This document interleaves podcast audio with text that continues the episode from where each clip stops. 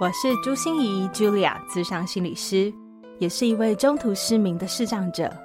在咨商室里，我听你说；在 Podcast 里，也邀请你来听我说那些肉眼看不见，但是心里却更能看到的心理学小技巧与翻转人生的故事。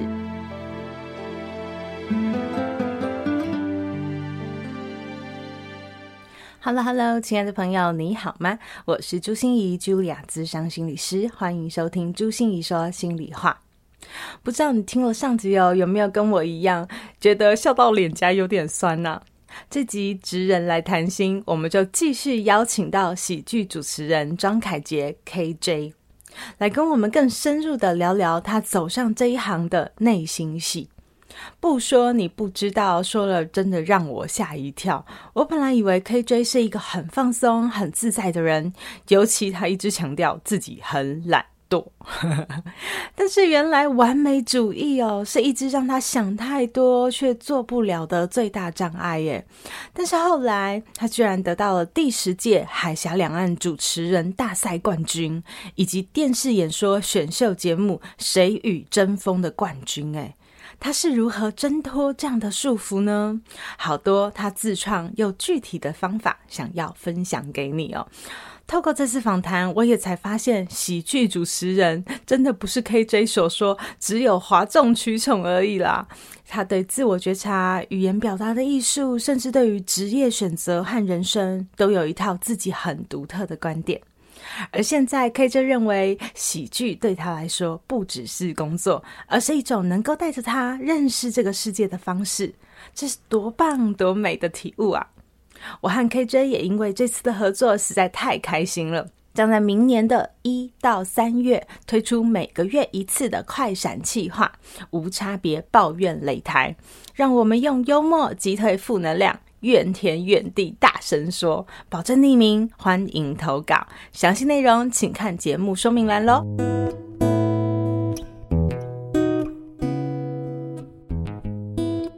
请你用你最浑厚嘹亮的嗓音跟大家打声招呼。Hello，大家好，我怕大家耳膜破掉。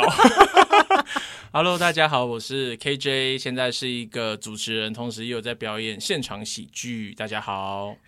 你的听起来就是很不现场喜剧的感觉，你要不要再来重新自我介绍？制造一个反差给大家，呀呀呀！对，让大家知道喜剧演员的台下就是这么的阴沉，这么的悲剧。真的耶！哎，那我就会先想问一下耶，因为我有看到你的报道上面就写。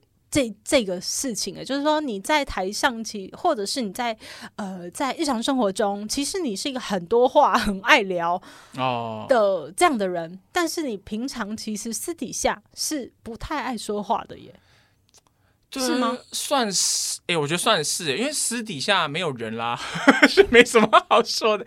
应该，而且私底下有时候会觉得，哦，好像还蛮喜欢自己独处跟去思考想事情的啦。哦，啊、呃，就是可能在外面噼里啪啦讲完，回去可能就会开始想东想西，就想一些有的没的事情。嗯嗯嗯，所以、啊、所以私底下的你，就是当一个人的时候，你会想一些什么事啊？哎、欸，就是可能会想一些影集的事情啊，可能会想一些、欸、为什么影集是就是电影啊，影集啊，你说生病是不是？我还以为你便秘还是是痔疮，肠胃香港脚。笑，我就回去想一些，就各就是各式各样的发想啊，或者说哎、欸，现在可以做什么，或者刚才剧情在演什么啊？那个人为什么会这样啊？或是、嗯、或者刚才在聊，或者刚才我在外面聊天的时候，为什么他的回答是这样啊？嗯嗯，原因可能说他是一个怎么样的人啊？嗯、就是私下的时候都是在。熊熊旁熊塞啊，嗯，那因为这样的想哦，感觉你的事业越滚越大，这个是想出来的结果吗？还是无心插柳柳成枝的结果？我觉得这是一个 插不到柳成枝的结果，因为就是一直在想，根本没有在滚，你知道吗？啊、花了太多时间在想了。哦，我觉得这是一个很大的问题啊。那而且我真的比较开始有所谓的行动或是产出，我自己有觉得比较有，就是在参加。谁与争锋的一个电视演说比赛之后，嗯嗯，嗯，才稍微比较感觉到哦，真的要动起来了。对，要就是有意识到，对，好像要真的要开始。哎，等一下，一定要多聊聊这些演讲的东西。可是我觉得我，我我想先代替我的个案，也是为我本人问一下问题哈，嗯、就是因为想很久。但是真的都不动的人，其实都有很大的一个问题，就是我们的标准蛮高的，好，或者是我们的偶包蛮重的。可是你看起来蛮 蛮 蛮蛮没有偶包的，蛮随便的，蛮可以不要这个什么东西的。我后来发现这就是一个很矛盾的东西，是就我后来发现大家对我的印象跟我实际给出去的自己的感觉好像落差。都会蛮大，或是在不同，应该是说啦，今天假如说有十个交交友圈、交际圈，譬如说在这十个交际圈认识 Julia，、嗯、可能都不会差太多。但我小时候有个问题是，我在不同交际圈认识的人，他会完全觉得我是另外一个人。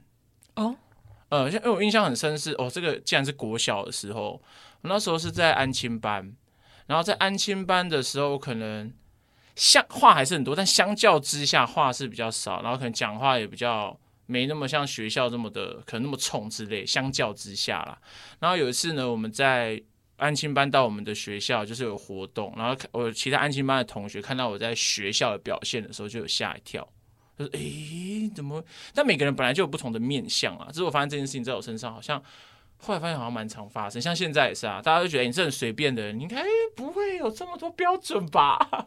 但我觉得这有时候是一个问题，就是可能。现在可能是觉得，说不定就是因为我的标准太高，我会干脆觉得随便好了，就好麻烦哦。对，标准太高，所以就随便好了，就很极端啦。嗯，我突然觉得我是一个 有点极端的人，就是。现在感觉啊，我前面我们不是有聊到有测盖洛普嘛？我有一个就是完美嘛，就类似完美主义的概念啊。我后来就有发现很多事情不做，或者是我的行动力很少的原因，是我都会觉得好像要想到一个完整的、可以成功的或者可以做的事情之后，我才想要开始，不然我会觉得很浪费时间。嗯嗯。但问题是，现实的运作就是不会有这个所谓的百分之百解答才开始。嗯嗯。它一定是你边做边 download 的成功的指数。嗯，对，它不会是一百趴的在出发。嗯，真的，所以各、啊、各位呃观众朋友，不是啊，听众朋友，或者 各位我的各位，还有我自己哈，你看我我原本以为就是 KJ，他表面和嗯，就是他的内心世界差不多。好，所以我会很想问说，诶，是什么让他开始动？或者是说，诶，那不是因为这个完美主义让他不动的话，那是什么东西呢？我本来很想要找一个不一样的事情，可是我发现我失败了，就是原来可以在内心隐藏，也也有很极端对自己的一些标准或期待。如果要有一个不同的答案的话，也不是为了不同而不同啊，但是还有一个之前有想过一个原因是，呃，这算是一种保护机制吧。嗯，因为你只要不开始，你不去做，你就永远不会给自己有失败的这东西发生啊。对呀、啊，所以看起来你都不怕失败啊，我觉得。因为我们都没有做啊，所以你就会觉得哪有你演讲比赛那两次多可怕？那就是我觉得就是也算是蛮运气蛮好，当然有点实力啦，必须得自己讲。但运气真的是蛮好，因为我我相较于其他可能那种整天到晚。固定产出频率产出的，我真的还好。像那个比赛也是因为我报名了，我有点算是就是一定得参加完了嘛。那我也喜欢这个过程，所以我我做了这个产出。但我其他时间可能就还好，就没有人逼或什么的，就会还好。好了，KJ 跟大家说一下你比赛成绩是怎样？就有拿到骄傲一点，骄傲一点。OK，就是拿到第一名了，就是这么厉害啊！要什么比赛嘛？我记得两场很重要的、很大型的比赛耶。一个是先是参加海峡两岸主持人大赛，然后参我这个连续参加两届，这这这又是一个很很好笑的故事。然后呢，这个参加完之后，隔几年又在参加，好像去年还前年吧的一个节目叫《谁与争锋》，它是一个电视的，算是选秀节目吧。嗯嗯嗯，语言竞语言选秀节目就是在演说的。最近有个全明星辩论会也很红啊。嗯嗯嗯，那就是少数的语言竞技类的节目。哎，所以你看这个人怎样不出手就算了，一出手就一定要第一名这样，而且一出手就要是这么大型的这样，算是。所以可能平常我觉得可能也是我平常没出手，我把好运气都先存着，没有乱浪费。因为表示没什么在动，你知道吗？所以你很很难想象啊，你到底是怎样？说我是我自己也觉得很奇怪，是你自己想出来说我要参加这个比赛，还是哦？你说那个比赛为什么会参加？对啊，这个蛮像那种好莱坞试镜的小故事哎。因为一开始是朋友贴的，嗯，我有个主持群的朋友，然后他就贴到我们的群组，嗯、然后我们就一共有三个人去报名，嗯、然后老样子就贴的人没有上。气到这样子一讲完，大家都不敢当好心人。然后另外两个人吧，就我跟另外一个朋友就都上啊、嗯。然后那时候我有下一个目标啦，嗯，因为很多人就会说，我那时候下一个目标是我想要参加到所有的比赛，我想把流程，因为他会淘汰人，但淘汰人就可能参加不到后面嘛。对，所以我那时候下一个目标是，假如我有选进的话，我希望我可以参加到所有的环节，所有的关卡。嗯嗯。哦，所以要体验，保持着体验每一个环节的心态。对对对，我印象很深。看看他们在搞什么？对，就是看看，因为因为我觉得这个东西很好玩，很有趣。嗯，这又回到盖洛普，今天一直在推销盖洛普。我盖洛普有个有个好像车子是竞赛吧、欸我我。我这样也打个广告哈，我们的我们的 EP 几啊，一我很前期好像是第二次职人来谈心，我有邀邀请优势教练，就是盖洛普。哦，大家可以回头去听一下。对对对，所以如果大家有兴趣，可以 回头听。哎，真的蛮推荐大家回头去听盖洛普。盖洛普这个东西真的蛮不错的，因为它切的很重复性很低啦，所以等于是很可以测出你的独特性了。嗯嗯嗯嗯，对啊。然后回到刚才讲，因为我就蛮喜欢，后来蛮喜欢，发现蛮喜欢竞赛比赛这件事情的。嗯，我很喜欢短跑，而且我发现我每次都在短跑拿到一些长跑才会有的经验。所以就你回到我前面讲，我又是一个很懒的人，我就觉得短跑就可为什么要那么跑那么久？很累，对啊，然后就哦对，然后再跳回到比赛本身，所以我那时候下的目标就是我想要完整体验这个比赛，把可以带走的经验带好带满。就讲，就对于输赢，对我来说是为了可以体验后面的比赛而已。哦，呃，印象蛮深的。输赢是为了体验后面的比赛，哇，这句话很有很有深意。哦，真的，哦，对啊，我好有哲理哦。其实没有啦，其实是因为我 repeat 了一次。谢谢。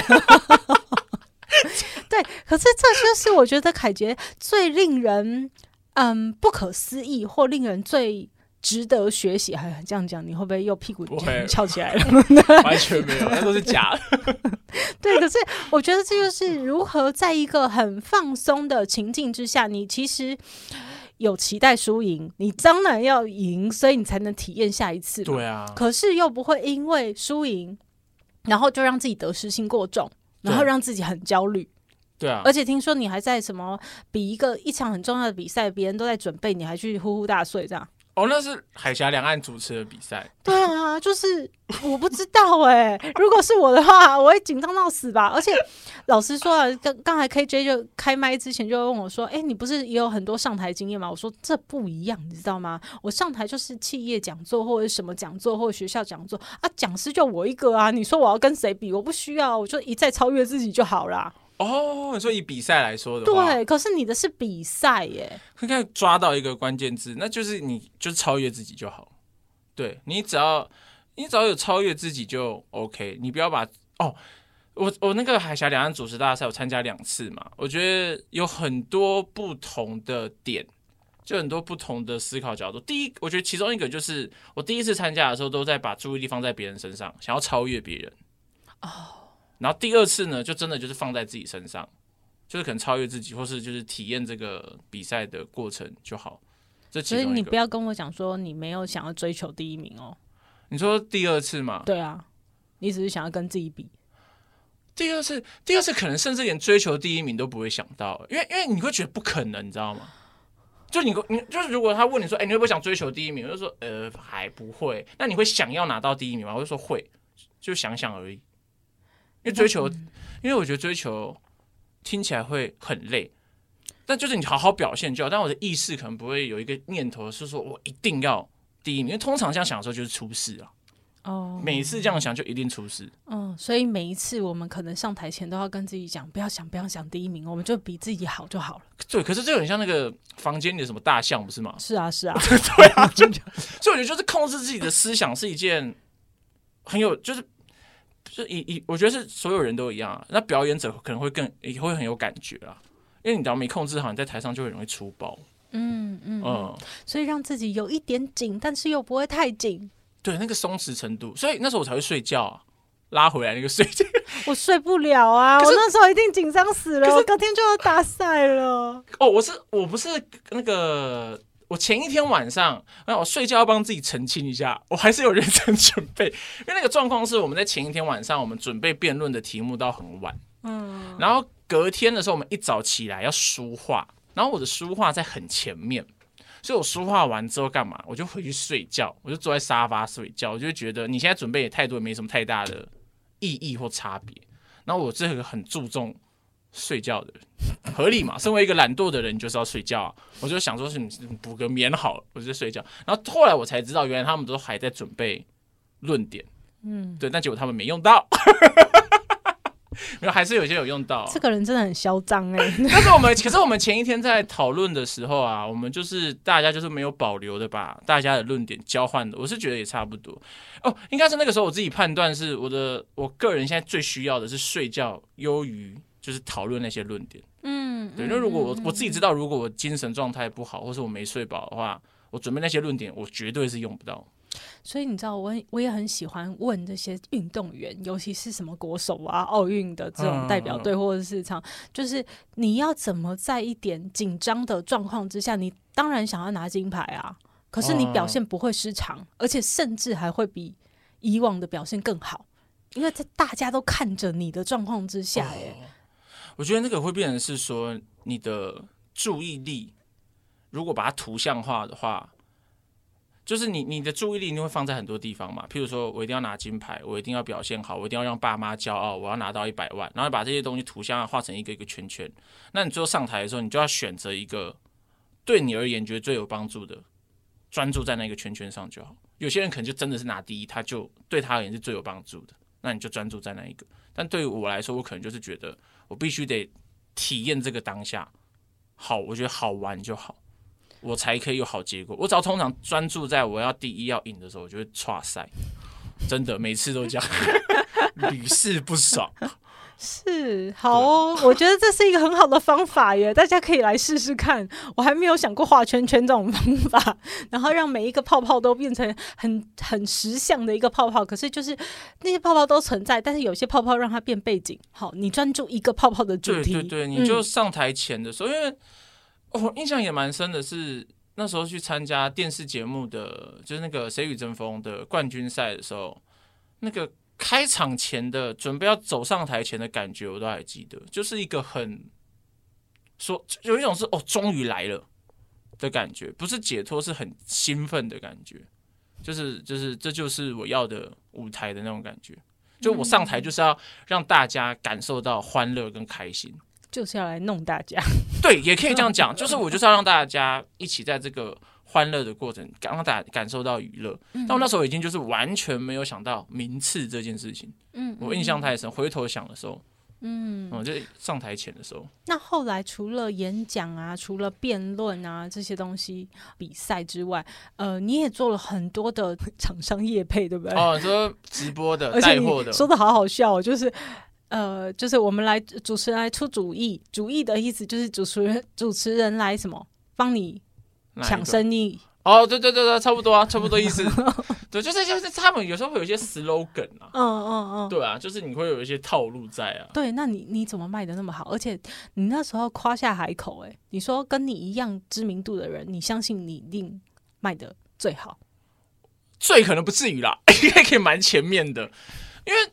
因为我觉得，因为人潮就是钱潮嘛。如果你的知名度、流量不同，你那销售业绩一定会差很多啊。当然，当然。但我觉得，如果在同一个水平，我们今天观看数或是流量是差不多的前提的时候，我觉得我有把握是可以卖的。为什么？为什么？因为还是要有点自信啊。这样子厂商才会觉得，哎、欸，这个人可以试试看、喔。这是一点碰红的，对对对对对，他 就把自己碰红再说。没有，因为因为可能也久了吧。然后这件事情，它其实还是跟说话、表达、沟通、说服会有点相关。那我觉得这件事情算是有一点心得。好啊，那就来多聊聊你对于说话表达的这些心得会是什么？你看见了什么？我觉得说话就是语言吧，是思想的一种。载体吧，就是这个人说话的方式会反映出这个那个人背后可能的想法，他真正在意的东西，或是他现在感受到的情绪是什么。他有时候就是藏在那个语气或是他的字句里面。像最常听到的就是很多人可能说我没有生气啊，你这语气听起来就超级生气吧，对吧？那那或者是说，我觉得这个东西还好诶、但有时候你可以感觉到他就是嫉妒，因为他没有，但他觉得这个东西其实很好。然后这个东西就会回到一个点，就是说话可以感受到人家的一种状态吧。嗯，嗯，我觉得如果这样来说是感受到一种状态，因为这个也会蛮需要的，是在主持的时候，尤其最近主持喜剧有很大的感觉是，你要更要去感受观众现在的状态在哪里。譬如说他们是无聊的，嗯、他们是紧张的，他们是尴尬的。那有时候他们如果是尴尬的，你戳破这件事情，呃，那个气氛就会完全不一样。嗯，就你要去感受。所以说话第一个事情是可以感受别人的状态，然后第二个东西是说话是可以感受到自己的情绪跟想法是什么。嗯嗯嗯。像我之前说话，我有发现我很常说应该、大概、可是、如果。哦。啊，我有发现到我有这个。状状态，哎、欸，后来我发现原因是因为我是一个就是犹豫不决的人啊，不太敢下决定的人，所以我没办法给一个很笃定的答案。是，嗯，他就会反映出一些你的一些算是这算什么思维的惯性吗？还是什么？嗯嗯嗯，对，我就觉得说话这件事，然后有些人则是他说话，他看到什么东西都可以点评，就哎呀，这个这个女星的眼睛这样子好小哦。他这个衣服怎么穿？这个颜色很品味好怪哦。嗯，他怎么看都可以往不好，都是不好的讲。那你就觉得这个人的内在可能是蛮匮乏，他就一定要透过这种方式去满足。对，因为他也可能，因为我觉得有个差别是，有些人是说，哦，这个人的衣服品味不好，他可以穿什么什么衣服，什么什么衣服，那可能他是那种专业的呈现或展现。像有些人他就纯批评。嗯嗯嗯，我就觉得这种东西都蛮有趣的，就事出必有因啊。嗯，然后说话的话。刚才有提到回到自己的情绪，是因为有时候跟别人讲话，你会生气或者是嫉妒嘛？那你可能就会去想，嫉妒的东西是什么？啊，你生气的点是什么？譬如说，假如说有人可能说啊，你做这个主持做不起来，对不对？他说哇，这主持赚很多，不错。然后你可能就生气，才没有，有没有乱讲什么的？那你生气的原因可能就是你自尊心作祟嘛？嗯，对嘛？你就觉得干根本没有，然后你在这边讲，是不是在酸？你就是可能在酸我，你觉得不高兴？是。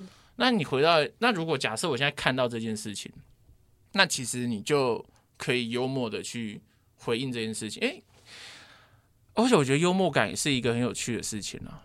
幽默感就是你看一个人常不常生气，你就知道一个人常生气的人，通常基本上很难有幽默感。对啊，所以我写了一篇文章，叫做“毛很多其实是伤很大”。哦，就是一个人的毛哦，你会觉得他越多越难相处，或者是自己也觉得自己的毛很多，那就表示内心其实我们有一些还没有处理好的。真的，就伤口上长毛。对，结论就这样，伤口对啊，就是就是有些人毛很多啊，然后这种人我也觉得相处很累。就像在玩踩地雷，嗯、对，谁知道你毛那么多？我就觉得那这种人可能就会保持一点距离了。谁、嗯、知道？因为就刚才我要费心思去跟他讲话的时候，就觉得麻烦。嗯，对，所以凯杰也是，我觉得这个很重要。就是我我也想到说，哎、欸，我高中同学啊，会问我说，会跟我说，哎、欸，你又看不到，我们在看漫画啦，你回去做好。那时候我就会哭得乱七八糟，因为这就是我的伤，就是我还没有办法接纳我自己是一个看不见的人。嗯，嗯，可是当我现在拜托，如果你敢这样子跟我讲话，我一定会跟你讲说，你小看视障者了，拿过来，我们都是用闻的。这个就蛮好笑的，就是幽默感就会出来，你知道吗？呃，对啊，对。那以前有人如果在路上被我的手杖打到，骂我说你是车没有啊？我以前真的会哭哎，呃、我觉得好难过，我是车没，我已经很可怜了，你在凶我。对，可是我现在就说，哇，大哥你好聪明，我真的是哎、欸。对啊，就是有时候，哎、欸，我觉得这个真的说的太好，就毛多的人就伤多的人，真的。因为有时候你看你，你就就接受这些伤口的时候，它就是可以变成一个幽默的东西啊。对，但是要自己的情绪不被勾住的时候，你才有可能幽默。对，就是你你要去控制跟知道你的情绪，而不是被你的情绪控制，被愤怒的驾驭的时候才可以，不然就很容易就跟人家吵架或什么的。嗯，对啊，然后不开心啊，然后就哎呦，也也很累啊。所以看起来就是 KJ 在说话里面，你会观察到几件事哦，就是一个是觉察别人，好像是那种就是在说话之前吗？还是你的意思是做主持人之前，你需要去先去感觉别人的需要？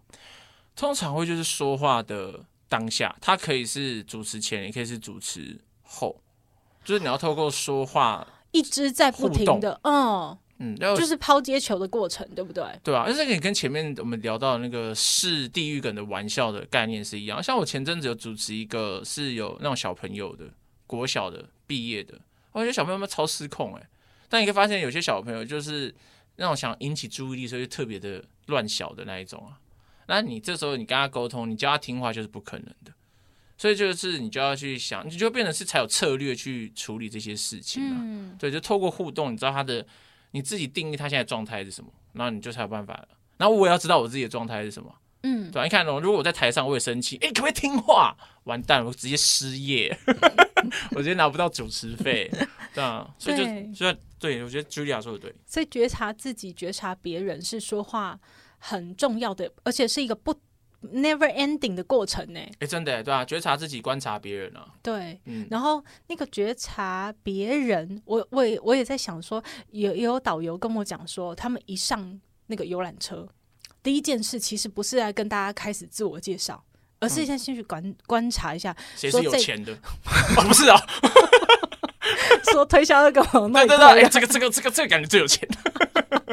不是，他们要先去感觉一下这一批是很想要唱歌的人呢，还很欢乐的人呢，还是已经蛮累，想要休闲放松一下？那我们就要放个录影带，说一下话就好了。还是对这个历史会很感兴趣的，对于地理会很感兴趣的，嗯、对他们一上去就要抛几个问题去试探一下现场到底是怎么样的状况。对，我觉得蛮会察言读空气嘛，日本都是说读空气、察言观色的人，而且我会觉得。像像看我就觉得，对，他就是要你要去观察别人，然后觉察自己。嗯，发就觉察自己底部的这些反应啊，或是为什么要这样说，都要都要知道为什么。对，所以我我刚才也在想说，哎，难怪 KJ 刚才在我们录完上集了以后，就开始在那边问我，好像他还有抄笔记的样子，就是说，哦，你在概念化那个，对，就是说，哎，我刚才说话，你有听到我什么内心世界，或者是那那些点你是怎么分的，就什么之类的？因为我觉得很有趣啊，就是因为刚才 Julia 提到一个，就是。心理师可能透过跟人家聊天，然后去抓出，我觉得就是话题重点啊。如果笼统讲，嗯嗯，就可以知道怎么问，可以去更了解，嗯嗯，或者怎么问可以让听众更知道现在状态是什么。嗯，的这个技巧的过程可能是概念化，只是用在心理师，他会有一个独特的方法。方法对对，那我觉得用在主持，他其实也可以有。所以我觉得这个意思蛮有蛮有玩，没错啊。所以就像你说的，说话是你刚才是说思维还是意念？呃，都可以是想法吧，算是想法的载体啊。你看我说的多有深度。对啊，思维意念，我怕我们的听众 都听得懂啊，肯定的，high level 哎，high level，对，high level。好好好，所以在说话这个部分，你还有什么另外的观察吗？或者是会想特别跟我们分享的吗？然后我觉得，可是哦，我觉得说话有两件事情，就第一个我会一直去可能去观察、去研究，但是另外一方面，真有听到一个概念很有趣，叫做去文字哦，去文字化。去文字化，对，我那时候第一次听到，我觉得这个概念蛮有趣。它有点意思是说，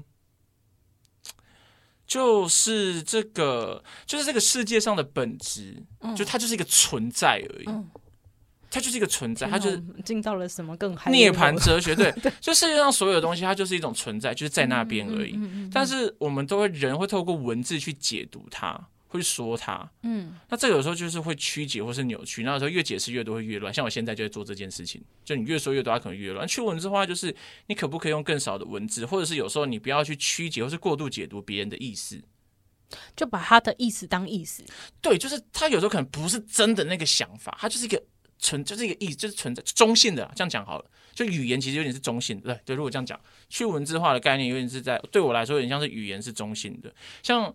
刚才哗众取宠这件事情，国中老师觉得哗众取宠不好，但你看我到喜剧的时候呢，喜剧老师就觉得哗众取宠是好的，那这都是被文字所解读的。嗯，但是我在那个状态里面，就是我在这个让人家笑的这个状态里面，它就是一个存在而已。但有些人就会解读你这样不好，你这样哗众取宠。Oh. 但另外一个老师解读，你这样很好，你就是要哗众取宠。它去文字化，其实就是一种存在中性的，就就是那样。对，所以我我好像有一次也跟大家有在我的那个单口节目里面有举过一个例子，就是很多人都在问我说：“哎、欸，朱心怡，你要不要生个小孩子？”嗯，嗯，然后我的统一的官方回应 有公关稿，对对对，我都会说：“哦，我有我的困难。”哦、嗯，那可是呢，就很好玩呢。我都说我有我的困难，现在还继续问。可是每一个人哦，反应的都不一样。好，有些人的反应就是说：“哦、哎呀，你们你们都是双薪家庭，你们太忙了啦。”哦，他自己帮你解读困难。没错。然后有一个人会回应我说：“哎，我跟你讲，世上女生也可以把小孩带得很好。”哦，那你觉得他的困难是什么？啊，就会觉得你就你有那个视障的关系，就没所以不生的。对对对对对，对，对、啊。然后有一个人跟我说：“你要不要带你老公去检查？” 老公躺着也中枪哎、欸，超好笑。对对对，所以我就我说你你说的去文字化，好像它就是一个存在嘛，对，就是我有我的困难嘛。对，它就是。可是你们都很爱解读啊。对，但如果像如就是如果我们是就是像站在 Julia 这个立场去听这件事情，如果你有去文字化或是中性的时候，你就会知道它这些东西就只是一个资讯，就是存在，他没有要攻击你，也没有要诋毁你，没有要干嘛，他就是说了这个东西而已。那这个东西很有趣，就会回到他就是反映他的想法，嗯，他会觉得一个人有障碍、有困难的时候，可能第一个是因为外界的世俗关系，所以世俗框架对他来说会很重要。那第二个是他觉得你身体如果觉得有不行的话，健康这件事情他很在乎，所以他可能觉得老了可能就不能做一些太危险的事情。对，就是反映每个人的价值观。好。那第三个说我老公 要去检查的呢？哦，那就是代表他的性生活不美满。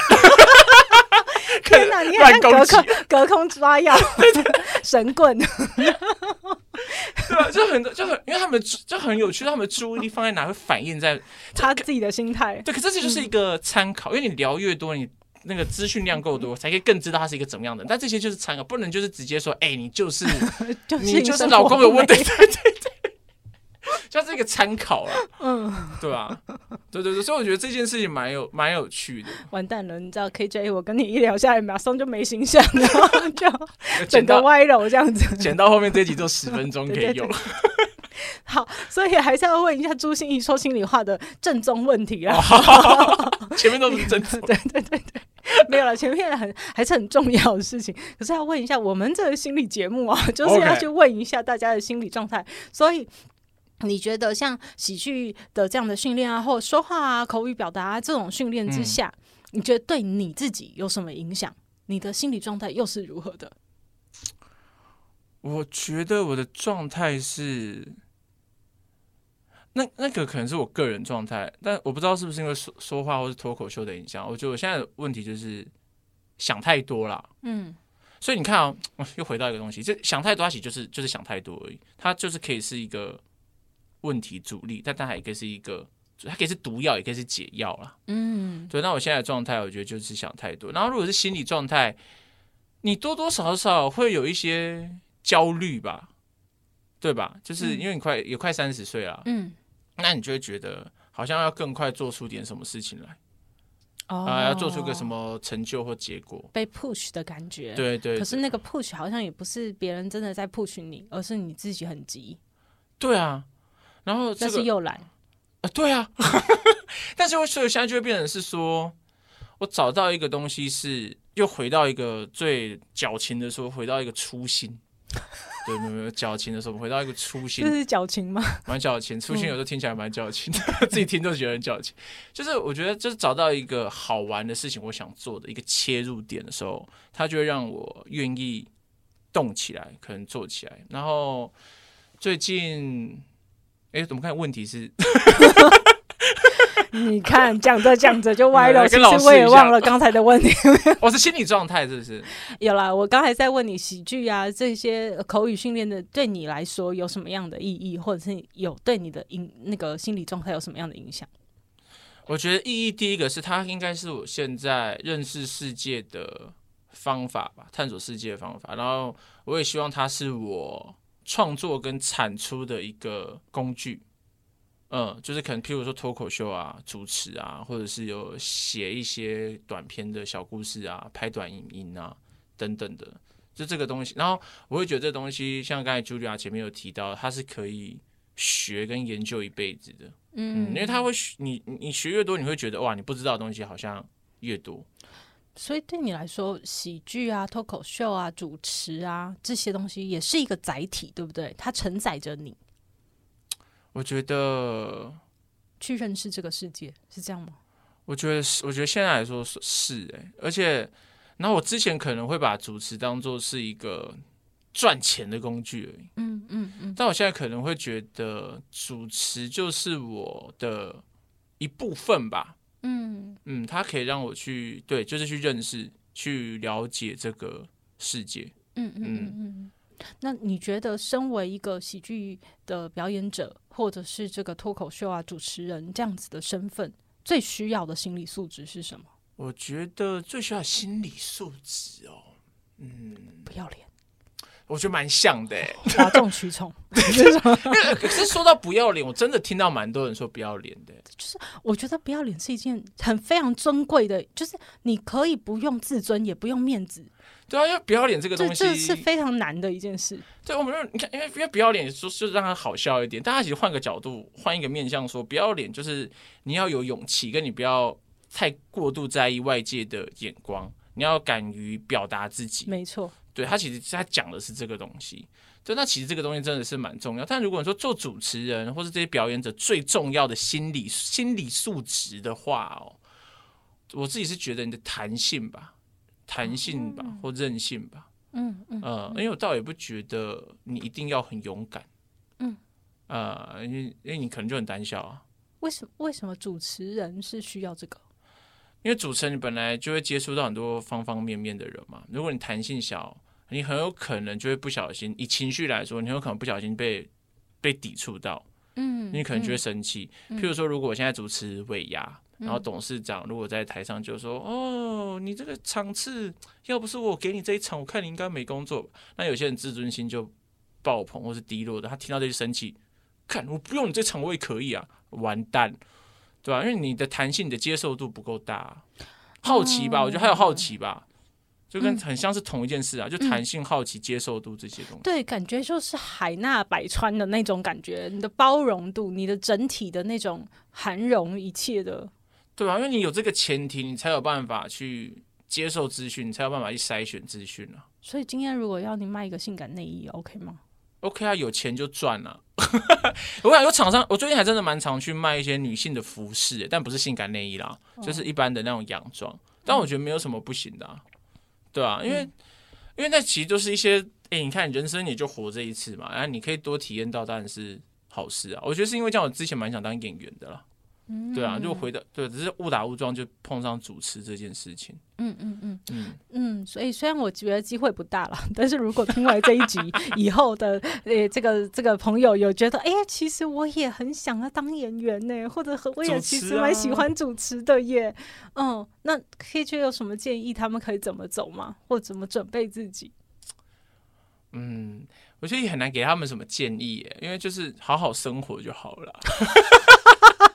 哎、欸，真的是好，大家马上转台。没有，真的是好，因为我因为我给你的建议可能也不适用于你啊，对吧？我都要开错处方签，你挂了怎么办？嗯，嗯嗯，好好生活就是去体会出你自己一套方法，体会出你自己一套解读世界的方式，嗯、体验出一套你自己人生的价值观，你知道要什么，不要什么。那这些东西要怎么来？就是好好生活嘛。嗯，就这个手摇杯我合不合，珍珠我加不加，这个女生我喜不喜欢？对啊，就是你要知道自己的。喜选择喜好程度是什么？就只能好好生活。所以，我真的觉得这就回到了 KJ 一开始跟我们讲的啊，那个试探，就是不管什么事情，不管是说话、口语表达、主持，好，或者是说，你看要找到自己人生的方向，继续走下去，都是好像是要一个试探的过程。就是你一定要活在当下，体验当下，然后去尝试，然后再去感觉。嗯，而且还有听到一个蛮有趣的是，当你不知道一个问题。一个状况怎么解决的时候，排他法就是最简单的，嗯，就试错了，就是你一直去做这个，你不喜欢就不要啊，继续试，不喜欢就不要。好哦，所以非常期待你赶快要有新作品。对啊，对啊，我已经试了，人人生已经错的差不多了，别不能再想太多了，我们要赶快走，要走走上正途了。是是，所以如果想了解你的更多讯息，或者是想知道你又有什么新作品产出，要怎么去认识你呢？大家可以上脸书、Facebook 搜寻 KJ，或者是到 IG、Instagram，然后搜寻 T A L K 点，然后 J O K E R。但你也可以试着打 KJ 看看，运气好可能会跳出来。对，因为他说他流量不高，对对对，你可能就收到一些奇怪的人。对对，欢迎来大家来这边聊天，因为我上面可能会公布一些现场的喜剧表演，是大家可以来现场看的即兴剧等等的东西。嗯嗯嗯，嗯，好哦，所以我们非常谢谢 KJ，我是 Julia，谢谢 Julia，我是 KJ，我们就下次见喽。拜拜心念转个弯，生命无限宽。如果你喜欢我的节目，邀请你可以继续追踪，并且给我五星评价和留言互动。如果你也感受到我们团队的用心，可以使用自由赞助的功能，给予我们实质的鼓励哦。咨商需求、合作邀约，或想要了解更多心理学的知识与故事，节目说明栏中都有我更多完整的资讯哦。